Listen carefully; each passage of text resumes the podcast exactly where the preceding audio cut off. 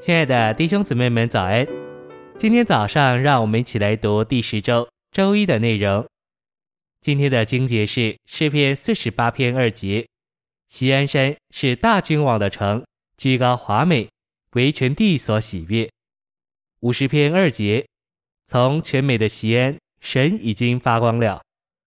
一百二十五篇一节：信靠耶和华的人，好像锡安山，永远存在，总不动摇。晨星喂养，西安，大卫王的城，是耶路撒冷城的中心，就是那座神在地上居所的殿建造的所在。西安作为圣城耶路撒冷的高峰和美丽，预表得胜者是召会的高峰、中心、拔高、加强、丰富、美丽和实际。得胜者作为西安，乃是基督身体的实际。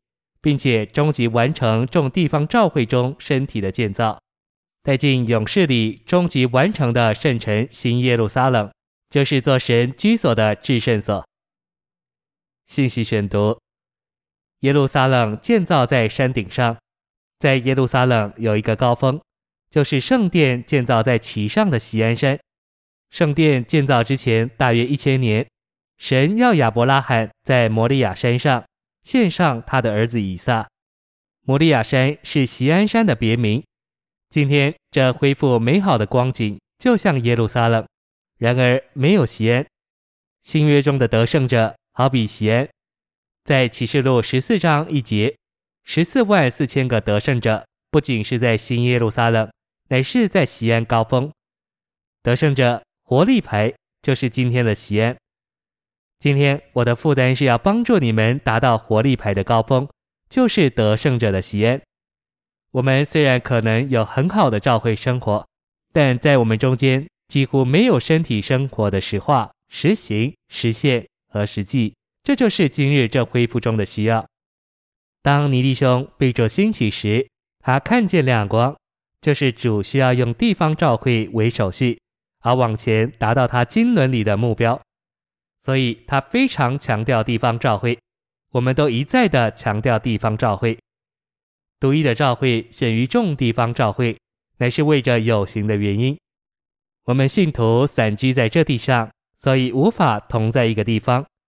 我们必须在许多地方，所以在某种意义上，我们必须因地方而分开。但我们不能忘记，众召会乃是基督的身体。以弗所四章说，只有一个身体。保罗说：“我们虽多，还是一个饼，一个身体。”启示录最后的确有一个终极完成，在这终极完成里，七个灯台都不见了。在头一章，我们看见七个灯台，但到了末了两章，我们只看见一座城。至终，地方照会都过去了，只有基督的身体要存留到永永远远。基督的这个身体乃是独一的帐幕。做神在这地上的居所，并且是羔羊唯一的心腹，我们都需要看见这点，所以我们必须注意基督的身体，过于注意地方召会。这不是说我废掉了关于地方召会的教训，我们仍然需要这个教训。我们是人，就有物质的骨架，那是我们的身体，但身体本身只是个骨架，物质的身体里面需要有一个生命。今天召会也是这样，一面召会的确有一个骨架身体，但这骨架不是召会的性质、素质或颜色。以弗所四章告诉我们，召会是基督的身体，在这召会里面有那灵、主和父。父是身体的源头，主是身体的颜色，那灵是身体的素质。这四个实体都建造在一起。